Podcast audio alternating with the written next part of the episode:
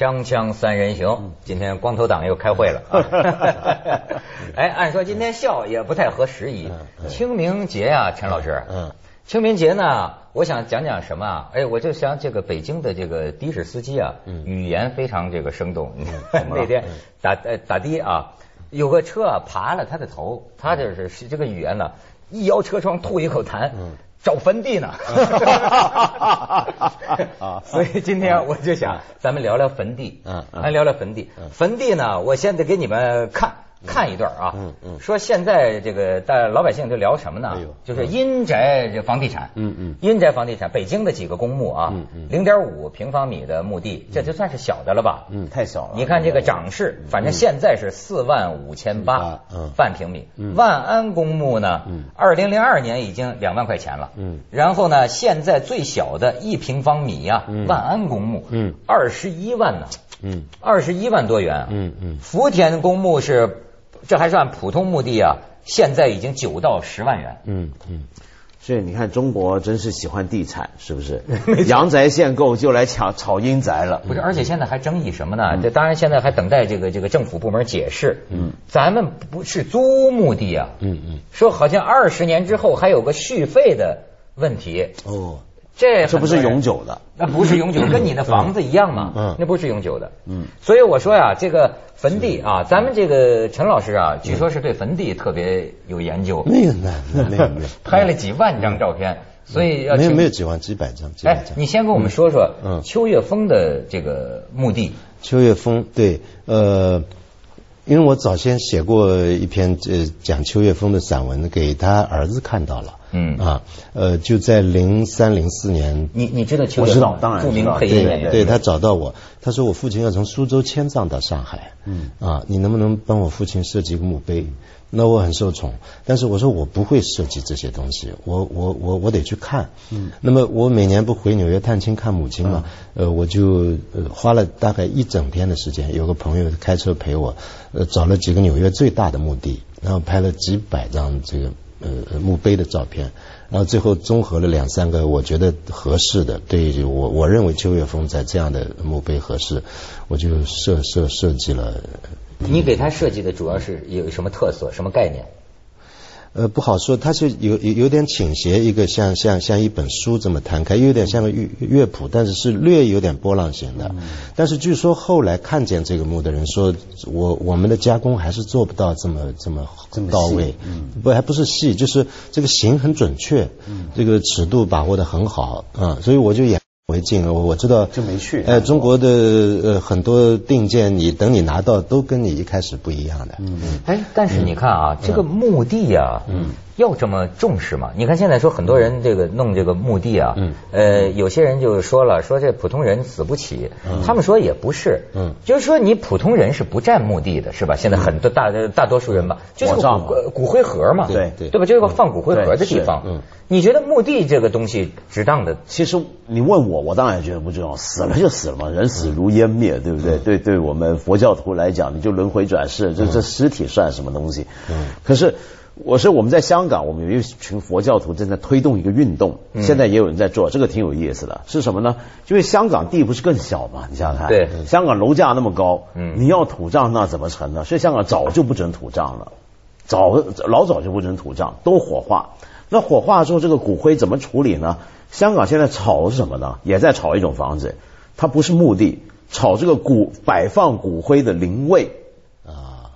你知道吗？就有些地方专门存这个骨灰灵位，嗯，弄得像个庙啊，跟道观似的，嗯，然后这么一个灵位摆进去，就这么一个一个小盒子啊，嗯，港币数十万元，得这么搞。那后来呢？所以我们现在推动一个什么东西叫执账，你有没有听过？植物种树，种树。哎，这个我可以参加，是吧？然后我们呢，就在一个香港许多的寺庙所在的一个山里头，很漂亮的一个山谷中间，我们有些师傅呢在那种了一堆树，很漂亮的树林。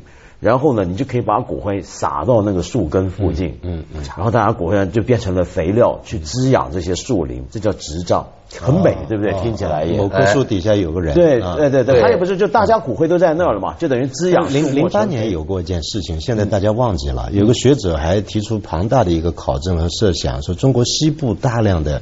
哦，对，我听过，我听过，我听过这事开放给全世界，而且是开放给全世界，是没错，全球。全球墓葬产业，我还为了这个写过一篇，在南方周末自由谈写过一个一个一个。是我记得，中国西部广大地区，我听 动动动议，这是第二个，这这个是坟场，先一个是赌场，对对对对对。哎，你这你说到美国，你不是拍了好多照片吗？对，我正想问问你，你看现在中国前一阵不是温州有个人还出来道歉嘛？嗯，惹起这个痛骂，说给他妈做这个这个丧事啊，包括这个坟呐，弄得那家伙跟个豪华陵园一般。现在中国，你平常在路边走啊，有时候能见到有钱人弄的这种陵园，哎，不一样。跟美国你见到的这种，你认为比较有范儿的这种墓，它有什么分别吗？我只见过。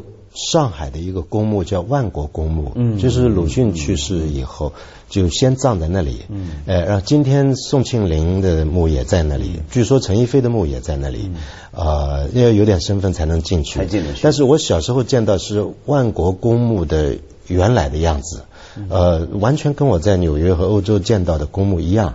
上头有天使的雕刻，耶稣或者圣女种种，呃，完全是在上海一群外国人和西式西派人人士去世以后的一个墓葬。厦门鼓浪屿也有一个类似，有个作家叫金乙，张金乙，哎，他的墓也在那里。周旋的墓也在那里。周旋，哎，我小时候我我父亲呃呃呃会骑着车带我们小孩出外，经经常去墓地，所以我小时候印象很深。但是我亲眼看见一九六六年文化大革命以后。呃，我骑自行车经过那儿，就是现在的虹桥开发区，热闹的一塌糊涂了。啊，当时就是乡下，就全部被破坏，树全部砍光，然后墓碑砸烂，就是像看过去就像一堆废墟一样啊。这一九六六年，所以现在又变成呃墓园，一定不是原来的规模，也不是，也不完全原来的。地点了，嗯嗯，它夹在很多高楼当中，是有一个墓园，呃，而且路标证明这个，呃，比方宋宋庆龄的墓在在在那里，呃，我就没再去看。你看像你说的这种，这个什么好像说人死了，这个春梦不留痕似的哈。对。可是我觉得，就是这个名人。哎，我怎么觉得我很有兴趣？嗯，呃，去看他们的墓，就像有一次我看陈老师在那个地理杂志那个封面上，嗯，那是在俄罗斯去这个托尔斯泰的对那个墓，我当时看就是 就是一小堆这个绿色的那个灌木，对对，你说那个它能让人产生很多是吧？那根本是就是草。我说它是个生态的墓。啊，大概就跟这个桌子这样宽，还窄还窄一点，呃，再再再长一点。每年用薄叶，我相信有农夫很专业的把它弄上去，你还拿不走，用不知道用什么办法交织在那儿盖住。就这是我见过，但是我见的有限。我见过最朴素的一个墓，但是呢，我去年到彼得堡的时候，又在另外一个公墓，在一个修道院旁边很著名一个公墓，名字我忘了。我看到了多斯托耶夫斯基的墓，啊，柴可夫斯基的墓，呃鲁宾斯坦的墓，呃，莫索尔斯基的墓，几乎白银时代最重要的这些文文艺家的墓二十多座，呃，都在一个一个墓园里面，呃，古树参天，然后跟我在维也纳在法国看到的公墓是是完全一样的。嗯。俄国人当时也很很很细。这时候我就想起托尔斯泰那个墓，在在他自己自己老家，就这么孤零零树林里面，这个草墩子就这个样子。我原来以为朴素，后来我发现不是的，就他非常骄傲，非常骄傲，他不入这个火，啊哦啊，他就自己要这么朴素一个墓，而且知道 I'm here，啊，你们来看我，就这样。所以你们那帮人，你们去一堆盖豪华，我不知道他这样想过没有，但是他的效果是这样，因为他小时候就说，呃，听大人说那儿是一个神话，你可以找到一个魔棍，就在那块草地上。他当时说我死了我要葬在这儿，就是年年少年时代或者儿童时代一就就那么一个念头，结果八十多岁死了他就葬那儿。去年正好他逝世一百周年。哦，嗯，所以我看你写的时候，我就觉得绝对是一个很震撼的景点。所以你看名人的墓地，虽然我们都说墓这在在我看来人死了管他呢，对不对？但是名人的墓啊有个好处，能成景点。事实上很多人喜欢去那种墓地旅游啊。我以前大学的时候，我们有个老师是搞就是搞海德格尔的，做哲学的。嗯，他就有个嗜好，他是个业余摄摄影师，摄影的还不错。他就全世界到处去旅游坟场。去任何地方，它的旅游景点是以坟场为路线来规划，然后去拍。嗯，那么拍世界各地各种不同的坟场的状况，那我觉得很有意思。因为其实西方很多人都是把坟场当成一个景点嘛，必看的嘛。嗯，反过来呢，你觉得有没有想过，就中国人比较少。说要去坟地旅游，当然我们有陵墓，对不对？十三陵这个也有，那或者有些很特别、很特别的名人陵园，那么有时候我们会去看，它会成景点。那这个名人的陵墓变成景点之后，我觉得很有意思，就是说它能够呃，你你起码有个机会想一些东西啊，怎么样？但是我遇到一个特别可笑可乐的事儿，我去年四月去杭州，然后首先呢，我就去岳王庙，嗯，我好久没去过了，再再回去看看怎么样。结果我一开始以为越王嘛，对不对？岳飞啊，那精忠报国，那中国人民就很崇拜嘛，很了不起。没想到这就闹得像个闹事一样。然后呢，最妙的是就在岳飞坟，嗯，两边有神兽嘛，不是？嗯，大人小孩纷纷骑在那个神兽上拍照，嗯，然后抱着墓碑这样，嗯，我想，哎呦。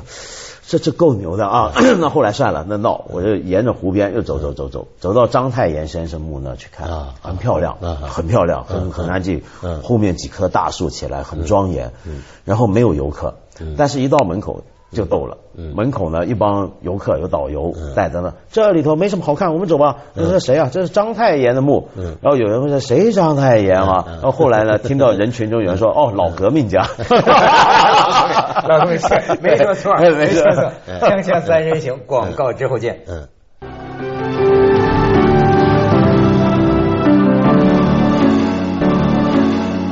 那天咱们说啊，其实这个中华民族啊，他说日本民族是叫什么 悲感文化，中华民族是这个乐乐感文化，他喜喜感是吧？你看他这个呃办这个阴间的这个事儿啊，现在就是我那看那个新闻，武汉你知道吗？武汉的祭祀用品市场惊现阴间结婚证，就是花五十块钱，把你们家死者跟蔡依林搁一块儿。啊，就是你看照片，咱咱咱们导演给看看。对，这是张曼玉，这是这是跟张曼玉还是那个少想嫩时候张曼玉扯一结婚证，让你爹呀就死后圆了这个结婚证字号还是联合国，联合国五十块钱，姓名父亲大人，呃，没没错，就是。且呢，还有的给自己的这个死了的这个爹啊，呃，就弄一二奶，烧烧二奶 啊啊！我觉得这是中国穷人的梦啊！我跟你讲，我小时候在台湾啊，嗯，现在台湾还有这习惯。小我小时候在台湾更厉害，我们叫电子花车。嗯，什么叫电子花车呢？是这样，就台湾人呢出殡了。喜欢搞得很热闹，嗯也是又是车车水马龙的。嗯然后呢，后来出现电子花车，就一个车，就像花车巡游一样弄的那个样子。然后上面有人跳跳舞啊啊，噼里啪啦的。后来出了个什么呢？就凡是家里头死了先人是男性，嗯，就请脱衣舞团，嗯啊，就在车上跳。然后后来呢，就觉得让街上人看的不好，于是就围着这个棺材停在一个灵车上，是吧？这棺材四周用个布幕围起来，里头一群脱衣脱衣舞女郎呢，就围着那个棺材跳。嗯嗯，这会儿棺材顶起来，顶起来，红红白喜事。对，你你说这事儿，我想起你有回说这个王安忆。对，有个小说就是说阴间有篇很很动人的小说，但是我自己就有过这样的经历，就是我没阴间结婚，不是不 是，呃，这个传统是源远流长，就是我的老家在广东台山，然后我父亲是独生子，但其实他有过一个弟弟。呃，婴儿时代就死了，那那那个年代是常有这样的事情。我记得我十岁左右，我父亲带我回回村里探亲，呃，我奶奶就希望我把我过继给那个死去的我父亲的，就是我的叔叔，因为他既没有结婚也没有孩子，啊，他就放了个鸡在厅堂里面，弄了点香，让我去拜一下子。然后我就看我爸爸，我我我觉得他不要我了，但我爸爸好像是去去去，哎，就我我就明白，只要鞠个躬了，不烧个香就可以了。所以我我我在十岁的时候过继给我早就死去的那个叔叔做他的儿子，嗯嗯嗯，做他的儿子，这我经历过的。但是呢，王安忆的小说太有意思了，叫呃天仙配，嘿，题目就叫天仙配，是他不被注意的一篇小说，就是北方一个村子没水挖井，嗯，小伙子下去，结果没操作好，咣当死了，压死了，十八岁，十八岁，那村长就觉得很对不起老两口，哎，而且是个独生子，是，那埋了，埋了以后呢，就一直商量怎么给他配一门姻亲，忽然想起来，说咱们村里抗战后期。有一位走丢的八路军小姑娘，十七岁左右，就赶紧找到这个小姑娘的墓地，就把骨殖取出来，就跟这个十八岁的小伙子葬在一起，写上两个人的名字。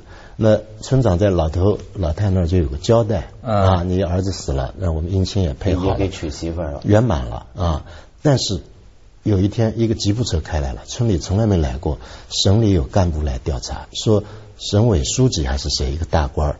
想念他小时候的女朋友啊，问问这一代能不能找到他的墓，有意思吧？成了人家的阴间媳妇了，有意思吧？哎，最后这个老头子知道村里有言不好说，说咱们出去走走吧，就意思就说你带我到到到墓地去看，到墓地去看，村村里人都跟着，然后他就手里拿出了一个十七岁的小姑娘的照片，然后老太太就认。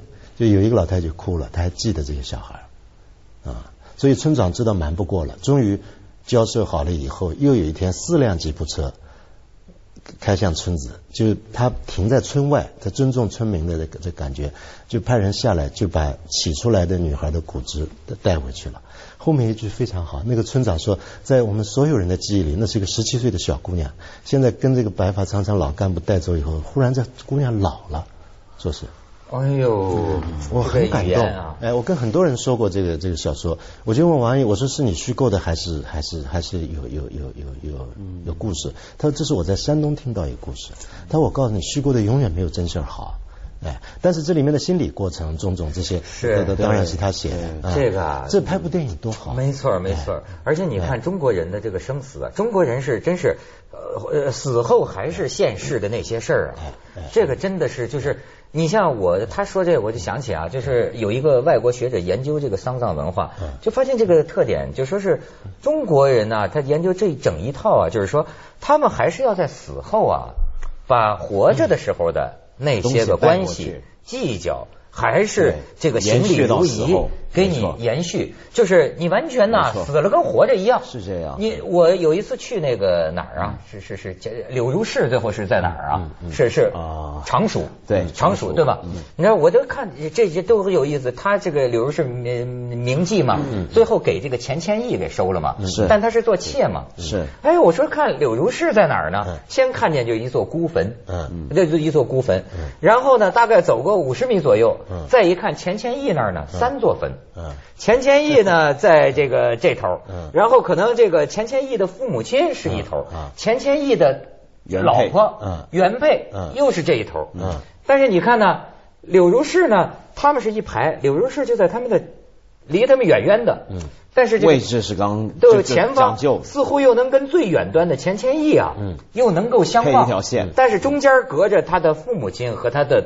大老婆，嗯嗯，哎，我就觉得这个有没有琢磨过？你说这个人呢？对，你你看以前呃香港啊，也有像大陆一样就烧着很多东西给先人嘛，对不对？香港还一直没断过这个传统。嗯，那烧到今天呢，他们已经讲究到什么程度呢？我在香港正好上来北京前几天经过一家店，看到有 iPhone 四。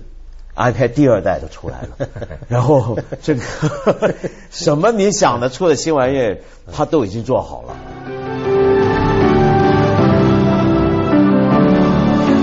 你说香港，我想起这哪年香香港一个著名的事儿，就说香港人按说挺专业的，对吧？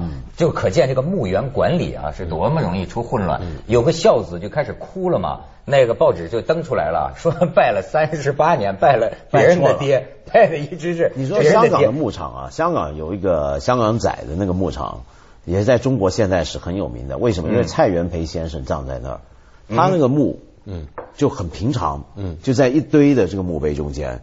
那那个你去到那，你就感觉特别好。好在什么地方呢？就刚才我们说很多名人的墓啊，也许都有点特别。好就好在它太不特别，嗯，你得找。嗯，你得问，他就在一群人的墓中间，啊，蔡觉明先生之墓，然后这是真了不起，这是北大思想最偏激、最该会商的人啊，就就这样在那儿。真正你刚才说到景点，去年我忽然撞上了梁启超的墓，就在北京郊外的植物园，还真不知道。哎，咱们一定得再去去，非常非常好的一个墓，是梁思成设计的。哦，哎，然后在他的墓的近侧还有梁思成的。